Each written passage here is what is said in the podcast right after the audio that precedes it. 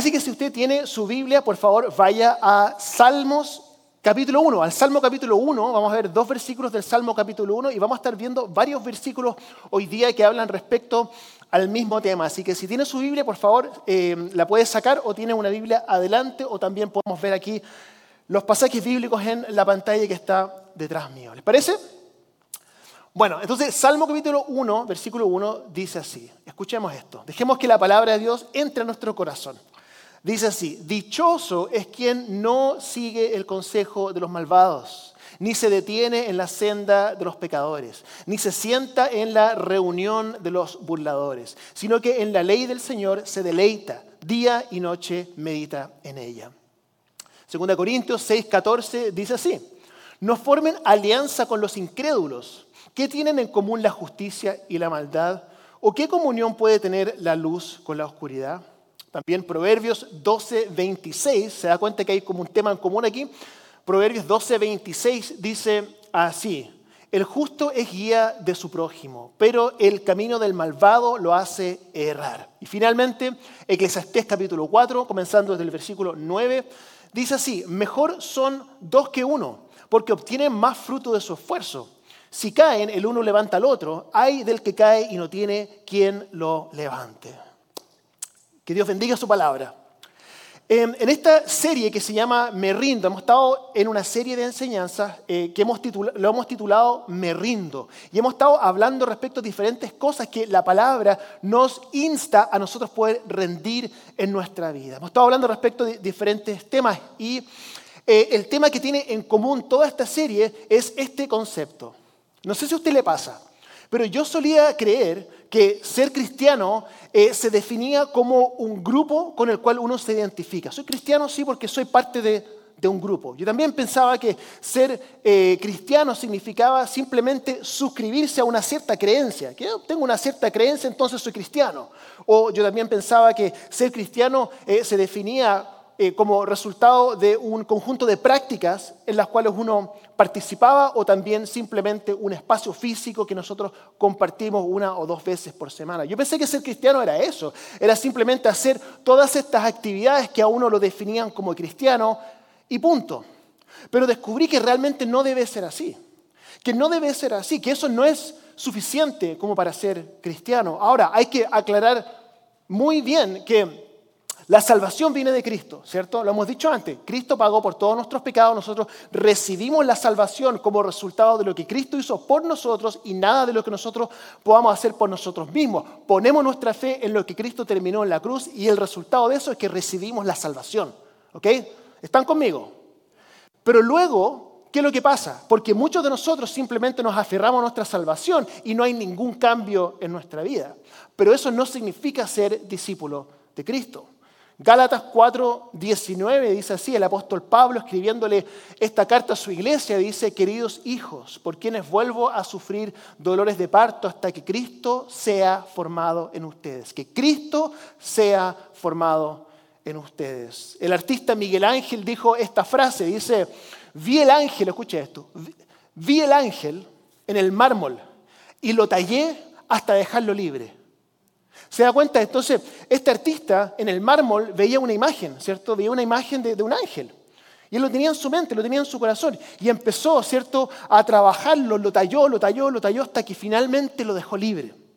Encuentro interesante ese paralelo con nuestra vida cristiana, porque nosotros somos llamados a ser tallados, por así decirlo, hasta transformarnos en la imagen de Cristo. Y tenemos la palabra, tenemos la interacción entre los, los, hermanos, tenemos las conversaciones, tenemos todas estas cosas que hacemos como iglesia que debieran resultar en que paso a paso nosotros vamos tallando nuestra vida hasta conformarnos 100% a la imagen de Cristo.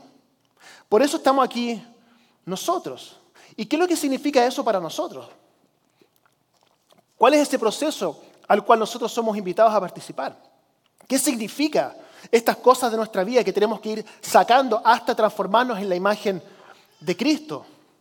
Si alguien me pregunta a mí, usted puede definir lo que significa ser discípulo en una palabra. Se lo he dicho antes, una palabra. ¿Cuál sería?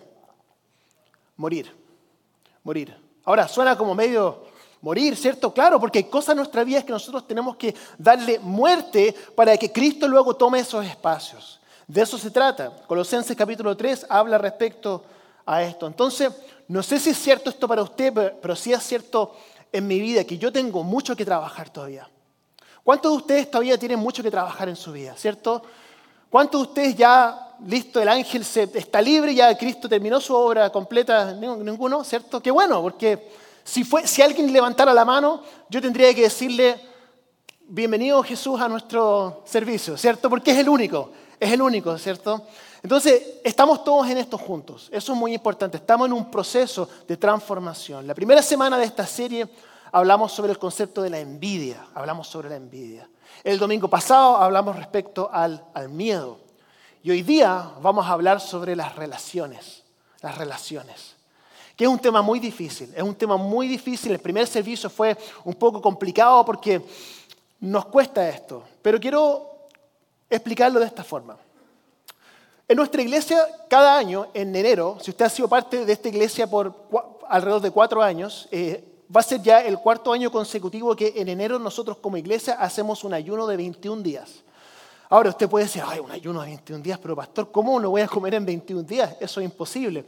Bueno, no es un ayuno completo, no es que usted no va a comer nada, sino que vamos a tomarnos 21 días para poder nosotros desintoxicar nuestro cuerpo de todas esas cosas que son deliciosas, de, porque si usted se da cuenta, llegando hasta diciembre, tenemos tenemos septiembre, que es fiesta, ¿cierto?, de la fiesta latina que hicimos ayer con la comida, etcétera, etcétera. Luego viene octubre y viene Halloween, ¿cierto?, que son todos estos dulces. Luego viene noviembre, que es Thanksgiving, ¿cierto?, más comida todavía. Y después viene diciembre. Entonces, tenemos todas estas toxinas dentro de nuestro cuerpo, todo este exceso de grasa, azúcar y todo. Entonces, en enero nosotros comenzamos a limpiar nuestro cuerpo para comenzar bien el año. Y esa limpieza no es solamente física, sino que también es espiritual, porque vamos a estar orando juntos, vamos a estar en la palabra juntos durante 21 días. Bueno, ¿por qué le digo eso? Porque nosotros también como cristianos no solamente tenemos que desintoxicarnos, eh, o como digamos humanos por así decirlo, desintoxicarnos de lo que físicamente no nos hace bien, pero también en nuestras relaciones, hermanos y hermanas, tenemos personas en nuestra vida, personas en nuestra vida que nos están llevando a pecar.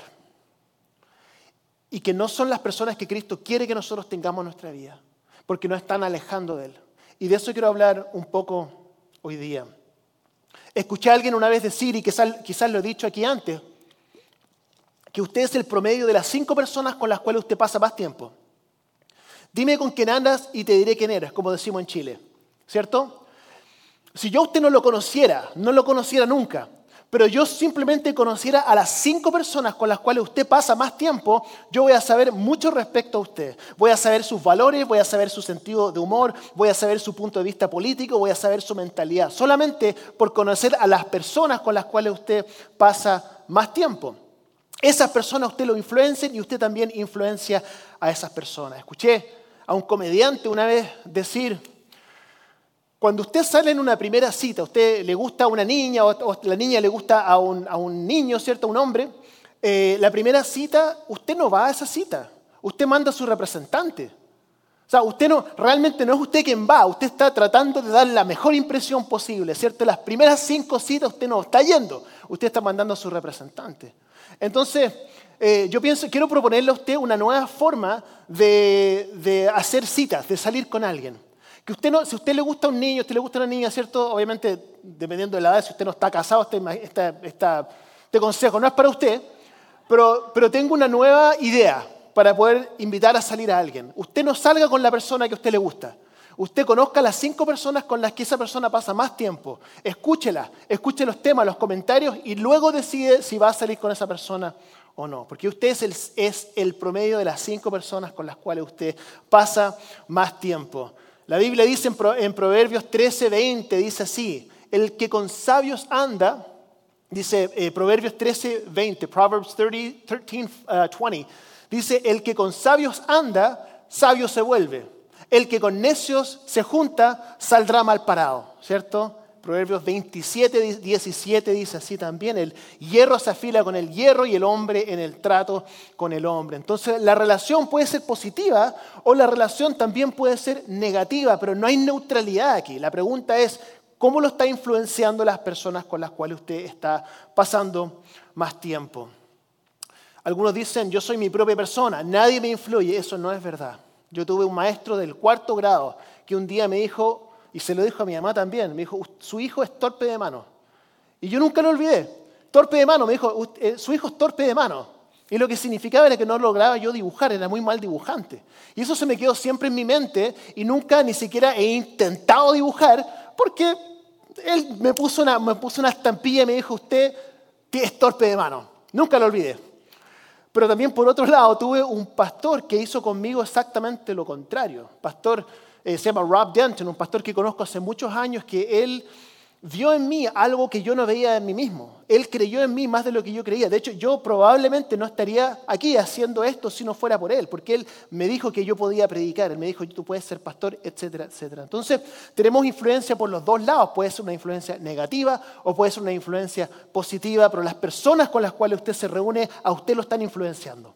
100%. Entonces, eh, las relaciones pueden ser buenas, como decíamos, pero también pueden haber relaciones tóxicas. Pueden haber relaciones tóxicas. Le quiero hacer esa pregunta. ¿Es usted, o e, está, está usted, o ha estado alguna vez usted en una relación que usted pudiese definirla como tóxica? La respuesta fue como, eh, ¿sí? Más profundo. ¿Está usted en este momento en una relación tóxica. Sin hacer así ni apuntar, por si acaso. Simplemente quédense así. ¿Ok? Puede ser, no lo sé, y creo que no. Pero es muy posible, es muy posible. ¿Ha usted presenciado desde lejos una relación tóxica? Usted ve y uno dice, oiga, pero yo no entiendo por qué están ellos dos juntos, no tienen nada que ver ellos dos, ¿cierto? ¿Por qué están juntos? Y cuando esa relación termina, quizás la persona sale de esa relación, ya puede ser una, una amistad, una relación amorosa, y esa misma persona que estuvo antes en la relación mira hacia atrás y dice, oiga, yo no sé en qué momento, no sé qué estaba pensando de estar con esa persona. ¿Se ha dado cuenta o no? Pasa. Entonces la razón por la cual le estoy diciendo eso hoy día es por esto. Es porque usted cuando está dentro de esa relación tóxica muchas veces no se da cuenta.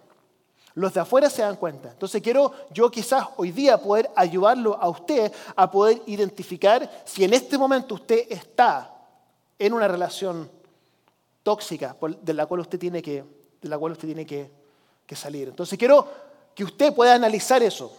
Pero quiero hacerle una pregunta para que usted vaya profundo analizando eso. Le voy a hacer algunas preguntas.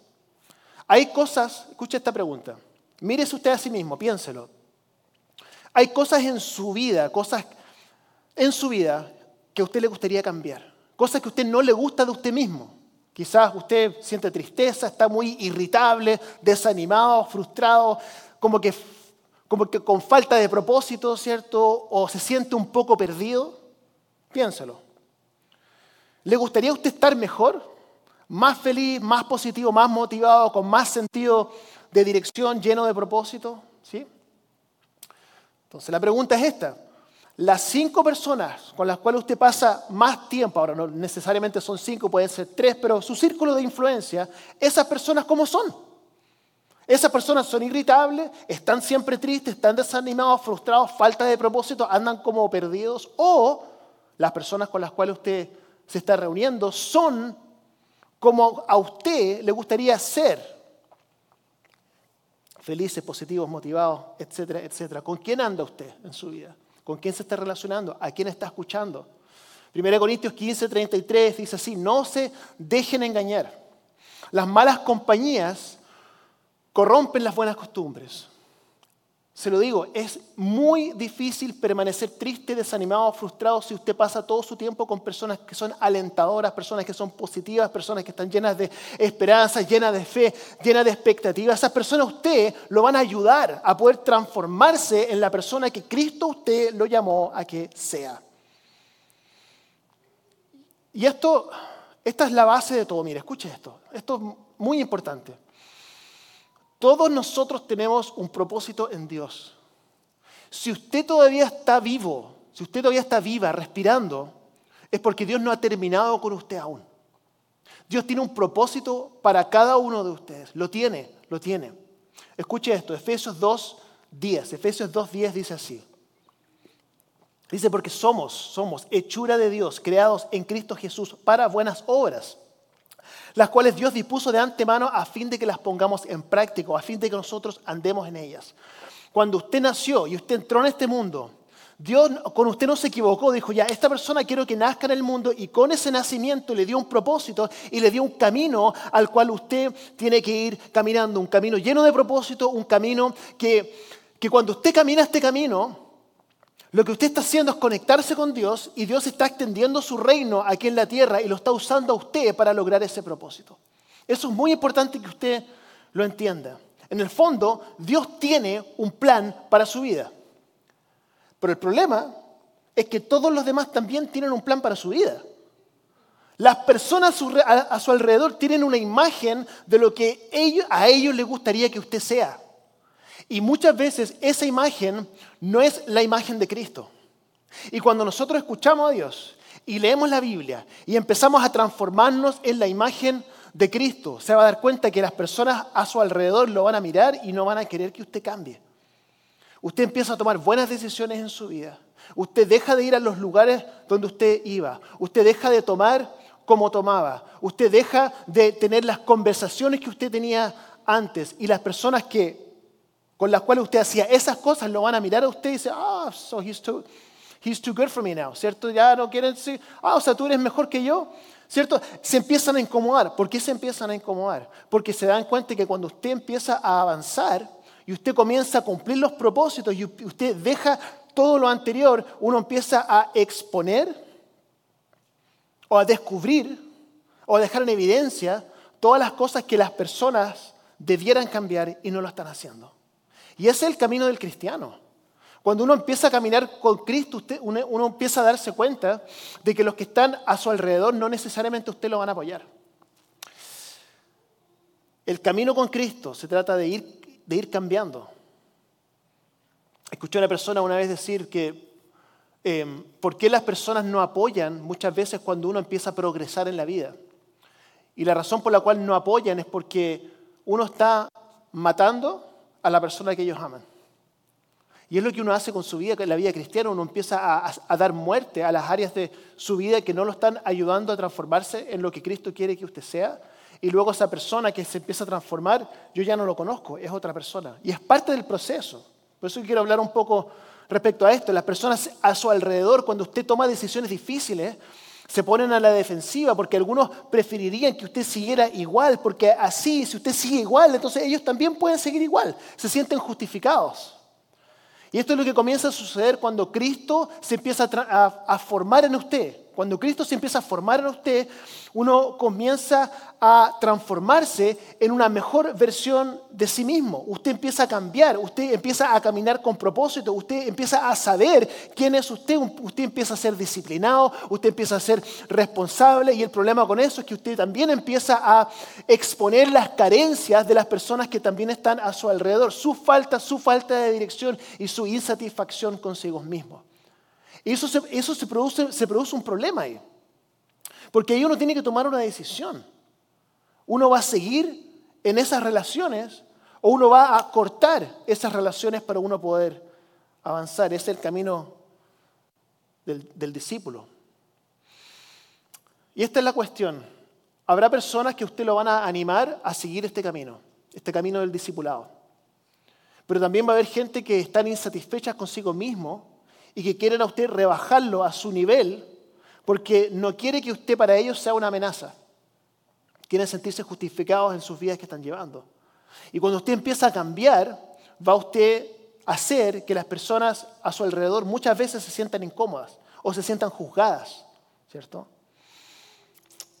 No creo que nadie, ninguno de nosotros debiera asumir que cuando nosotros cambiamos, que las personas que estaban con nosotros antes van a seguir encajando necesariamente con nosotros. Me encanta esta imagen del autor del libro de Hebreos que dice así, Hebreos 12.1. Dice, por tanto, también nosotros que estamos rodeados de una nube tan grande de testigos, Despojémonos de todo peso, dice. Despojémonos de todo peso y del pecado que nos asedia y corramos con perseverancia la carrera que tenemos por delante. Hermanos y hermanas, nosotros tenemos una carrera por delante, tenemos un camino por delante, un, camino de buenas obras que fue preparado por Cristo para que nosotros andemos en ellas. Pero hay cosas también en nuestra vida que nos están estorbando, que no permiten que nosotros avancemos y muchas veces, lamentablemente, son personas son personas. Yo sé que el lenguaje de despojarnos es, fuerte, porque estamos hablando de personas. Ah, despojémonos de estas personas que no nos ayudan, ¿cierto? Es lenguaje fuerte, pero lamentablemente si usted, si usted es honesto consigo mismo, se va a dar cuenta de que los pecados que usted, está, que usted está cometiendo, que usted y yo estamos cometiendo, muchas veces no son simplemente pecados así como que pequeños más, sino que esos pecados o esas tendencias o esas adicciones están asociadas también a ciertas personas que nos acompañan dentro de ese proceso y muchas veces la única forma de nosotros poder librarnos de esos pecados es también librarnos de las personas que nos hacen pecar. Cualquier cosa que sea que nos, que nos haga pecar, tenemos que librarnos de eso. Em, y no se me ocurre nada que pueda a usted y a mí frenarnos más o desviarnos del rumbo que, que una persona que quiere que usted siga igual. Lo que me lleva a uno de los momentos, uno de mis momentos bíblicos favoritos en toda la Biblia, el, profeta Nehemías, ¿cierto? Nehemías fue llamado por Dios para reconstruir los muros de Jerusalén. Y, fue, fue, ¿cierto? Estaba trabajando con el rey de Persia y luego se fue a, Jerusalén a reconstruir los muros. Y era un proyecto precioso de reconstruir Jerusalén. pero tenía mucha oposición porque él tenía un proyecto que Dios le había dado y había mucha gente a su alrededor que, que no lo estaban apoyando. Dice la palabra que con, con, una, con una mano estaban construyendo y con otra mano tenían una, una, una espada y estaban peleando, ¿cierto? Una imagen bien interesante de estar construyendo, ¿cierto? Haciendo el proyecto que Dios te dio, pero al mismo tiempo sacando a todas las personas que quieren que este proyecto no se lleve a cabo. Muchas veces esa es la vida cristiana, es así. Cuesta avanzar, pero me encanta lo que Nehemías dice en Nehemías 6.3. Dice así, Nehemías 6.3 dice, así que envié unos mensajeros a decirle, escuche esto, este, este es el mensaje de hoy día. Envié estos, Nehemías envía a unos mensajeros, mientras él está construyendo, envía unos mensajeros a decirles, a los que lo estaban tratando de frenar, estoy ocupado en una gran obra y no puedo ir. Hermanos y hermanas, muchos de ustedes debiéramos estar ocupados en una gran obra, la obra que Dios tiene para nosotros. Y muchas veces hay personas que no quieren que nosotros avancemos. Y muchas veces tenemos que decirle, como Nehemías, estoy ocupado en una gran obra y no puedo ir. Si bajara yo, dice, a reunirme con ustedes, la obra se vería interrumpida. Todos nosotros fuimos llamados por Dios, como les dije antes, para hacer una gran obra, la obra que Dios dispuso de antemano para que nosotros andemos en ella. Y yo no sé qué eso es para cada uno de ustedes. Y muchas veces uno asume de que es algo religioso, ¿cierto? No sé, ser ministro de alabanza, ser pastor, ¿cierto? Cosas como religiosas, pero yo creo que eso no, no es así necesariamente para usted. Yo no sé qué es lo que Dios le puso a usted, un sueño futuro, un negocio, familia, meta, un ministerio, no lo sé. Pero hay algo que Dios quiere hacer a través suyo y van a haber personas en su vida que van a querer derribarlo y echarlos abajo. Ven a tomar con nosotros, ven a, tomar con nosotros, ven a drogarte con nosotros, vamos a chismear un poco, ¿cierto? Ven a participar con esto, ¿cierto? No, eso que eso nunca se va a lograr, Dios no lo va a ¿cierto? Vamos para allá mejor, ocupemos nuestro tiempo en otras cosas. ¿Y usted qué es lo que va a contestar? ¿Qué es lo que va a contestar? ¿Qué es lo que voy a contestar yo? ¿Qué es lo que vamos a decir? Sí, ya, vamos. O vamos a decirle, ¿sabe qué? Estamos, estoy, estoy trabajando en una gran obra y no puedo ir contigo. Cada uno de nosotros tenemos algo que Dios quiere hacer a través de nosotros. Ahora usted puede tener un poco de pushback, ¿cierto? Decir, no sé, pastor, si estoy tan de acuerdo porque realmente nosotros como cristianos estamos llamados a ayudar a las personas. ¿Y cómo vamos a tomar a las personas simplemente decirle, te, me desecho de ti porque yo quiero avanzar y no estoy preocupado de ti, ¿cierto? ¿Qué pasa con ese llamado que nosotros tenemos hacia las personas? Tenemos que contestar esa pregunta con sinceridad. y saber si realmente somos nosotros los que estamos ayudando a esas personas o si son esas personas los que nos están tirando hacia abajo. Si nosotros estamos ayudando a las personas, claro que sí, por supuesto que tenemos que hacerlo, pero muchos de nosotros probablemente en algunas áreas de nuestra vida no estamos en esa etapa aún. Eh, es un, un clásico ejemplo de cuando uno está en un avión, ¿cierto? Y le dan las máscaras para poder respirar oxígeno, ¿cierto? Cuando dan las indicaciones, a mí siempre me llama la atención porque lo lógico sería que nosotros, cuando cae el oxígeno, ¿cierto? Cambia la, presión dentro del avión, es que nosotros inmediatamente vamos a, ayudar a nuestros hijos, nuestros hijos pequeños, ¿cierto? Inmediatamente, pero si usted se recuerda, le dice, no, no, usted primero tiene que ayudarse a sí mismo, porque si usted no puede respirar, no va a poder ayudar a nadie. Lo mismo es cierto para nosotros. Nosotros tenemos que saber realmente, nosotros tenemos que estar saludables espiritualmente realmente para poder ayudar a alguien. Entonces esa es la pregunta, ¿dónde está usted ahora en este momento? Quiero, terminar con esto. Hoy quiero proponerles algo, que usted se haga la pregunta, ¿quiénes son las cinco personas que, con las cuales usted está pasando más tiempo? ¿A quién está escuchando? ¿Y cuántos son de esos cinco los que están drenando su vida, los que lo están, lo, que están, los que lo están tirando para abajo. ¿Quiénes son? De esos cinco o, de los tres.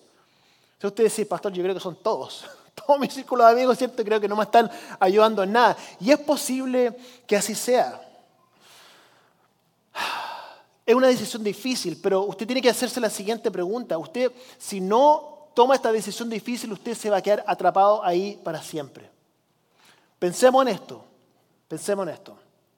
Ok, tres cosas antes de terminar. Número uno, y escúcheme bien, este mensaje no es yo a usted dándole permiso para que usted deje a su esposo o a su esposa. Ah, el pastor dijo que tengo que deshacerme de todo lo que... No, no, no, no, no. Lo que, lo que Dios unió, que no lo separe el hombre, ¿ok? Eso es contenido para otro, para otro mensaje. Número dos, no le diga a la gente que usted, con la cual usted se va, se va a separar, no le diga, no, es que estoy, estoy haciendo una gran obra y no puedo bajar. No le van a entender nada, no le diga eso. Usted piénselo nomás, ¿cierto? Piénselo. Y, y realmente para algunas relaciones esto va a tener que ser paulatino en el tiempo. Menos frecuencia en las llamadas, menos visitas, no sé cómo lo tiene que hacer. A no ser que esto sea un problema de adicción. Si es alguna adicción alguna sustancia, yo quiero decirle en el nombre del Señor. Usted tiene que cortar esa relación, cortarla. Y no espere que esa persona a usted lo entienda. Lo corta nomás, lo corta. Y vamos a orar por eso. Número tres, cuando usted se aleje de esas personas, no simplemente se aleja y se queda solo. Tiene que reemplazarla por mejores relaciones. Y es aquí donde entra la iglesia. Es aquí donde, donde entra la iglesia. La iglesia, hermanos, y hermanas, por eso nosotros existimos. Somos una comunidad de creyentes para poder mutuamente ayudarnos. Tenemos este espacio, tenemos los grupos de crecimiento, tenemos equipos de servicio, tenemos todo esto. Proverbios 12:26 dice así, el justo es guía de su prójimo, pero el camino del malvado lo hace errar. En esta comunidad usted va a encontrar grandes personas que a usted lo van a poder ayudar. Y usted piense, usted quiere transformarse a la imagen de Cristo. Quiere transformarse a la imagen de Cristo eh, como padre, como marido, financieramente, como cristiano. En su futuro hay diferentes áreas en las cuales usted puede decir, me gustaría ser más como Cristo. Y usted va a encontrar personas en esta iglesia, en ciertas áreas con las cuales usted se puede acercar y preguntarle. Yo tengo un mentor, todos los años tengo un mentor y voy cambiando de mentor cada año. Mis mentores no saben que ellos son mis mentores, no se los digo. Simplemente en mi mente digo, esta persona quiero que me ayude este año y simplemente lo invito a almorzar, ¿cierto? tomamos café, etcétera, etcétera. Porque quiero saber cómo yo puedo ser mejor cristiano. Y la imagen de Cristo muchas veces se ve en ciertas personas. Así que quiero animarlo a que haga esto. Usted es el promedio de las cinco personas con las cuales pasa más tiempo. ¿Quiénes son esas personas? Y con esto voy a terminar. Lo que decía al principio lo que decía al principio. Dios tiene un plan para su vida, lo tiene. Y el problema es que muchas personas también tienen un plan para su vida. ¿A quiénes vamos a escuchar? ¿A quién vamos a escuchar? ¿Cierto? Algunos de ustedes conocen mi historia, no les voy a contar toda mi historia, pero brevemente les voy a decir que yo tuve un historial de adicciones cuando yo estaba en la universidad durante un periodo de tiempo. Y yo me mentía a mí mismo. Yo me decía a mí mismo, no, quería, yo quería salir de mis adicciones, pero también quería tener los mismos, amigos. Entonces yo me mentía a mí mismo y me decía, no, voy a pasar tiempo con ellos, pero no tengo que hacer lo que ellos hacen. El problema es que iba donde ellos con esa mentalidad de no hacer lo que ellos estaban haciendo y era imposible. Lamentablemente yo caía en los mismos errores de antes. Entonces la decisión que tuve que tomar era de cortar estas amistades. Y fue difícil, fue difícil, porque eran amigos que éramos cercanos y nos queríamos. Así que quiero que usted lo pueda, lo pueda pensar. Mire, vamos a cerrar nuestros ojos un momento, vamos a pensar un poco en lo que hemos, en lo que hemos escuchado. Eh, yo voy a decir algunas cosas mientras usted tenga sus ojos cerrados, rostros inclinados. Voy a decir algunas cosas y luego vamos a, vamos a orar. Porque quizás usted está aquí hoy día y usted mira, mira su vida. Y quizás hay áreas en su vida en las cuales usted tiene como falta de propósito, o usted se siente desanimado, o se siente desesperanzado, o usted siente ansiedad. Y usted se, se da cuenta hoy día que hay personas a su alrededor que a usted no lo están ayudando, que lo están tirando hacia abajo.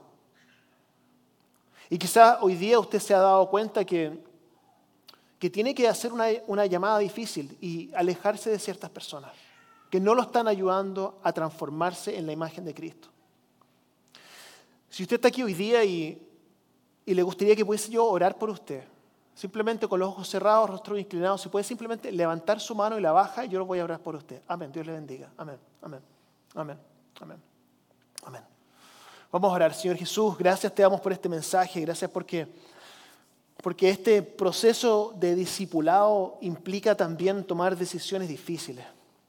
Doy gracias por las manos que se levantaron, que representan corazones que quieren obedecerte. Yo quiero pedirte que tú puedas ayudar a todos nosotros, especialmente los que levantaron su mano, que han dado este, este paso, que puedas guiarlos en qué es lo que tienen que hacer, Señor. Porque muchas veces nosotros, como hemos aprendido hoy día, eh, ciertas prácticas o ciertas cosas que uno hace muchas veces van asociadas a las personas con las cuales nosotros nos reunimos. Queremos reunirnos con personas que, nos ayuden a acercarnos más a ti, por eso está esta comunidad de creyentes. Así que damos gracias, Señor, por, por este momento y por favor recuérdanos lo que nos has hablado en este día. En el nombre de Jesús, amén.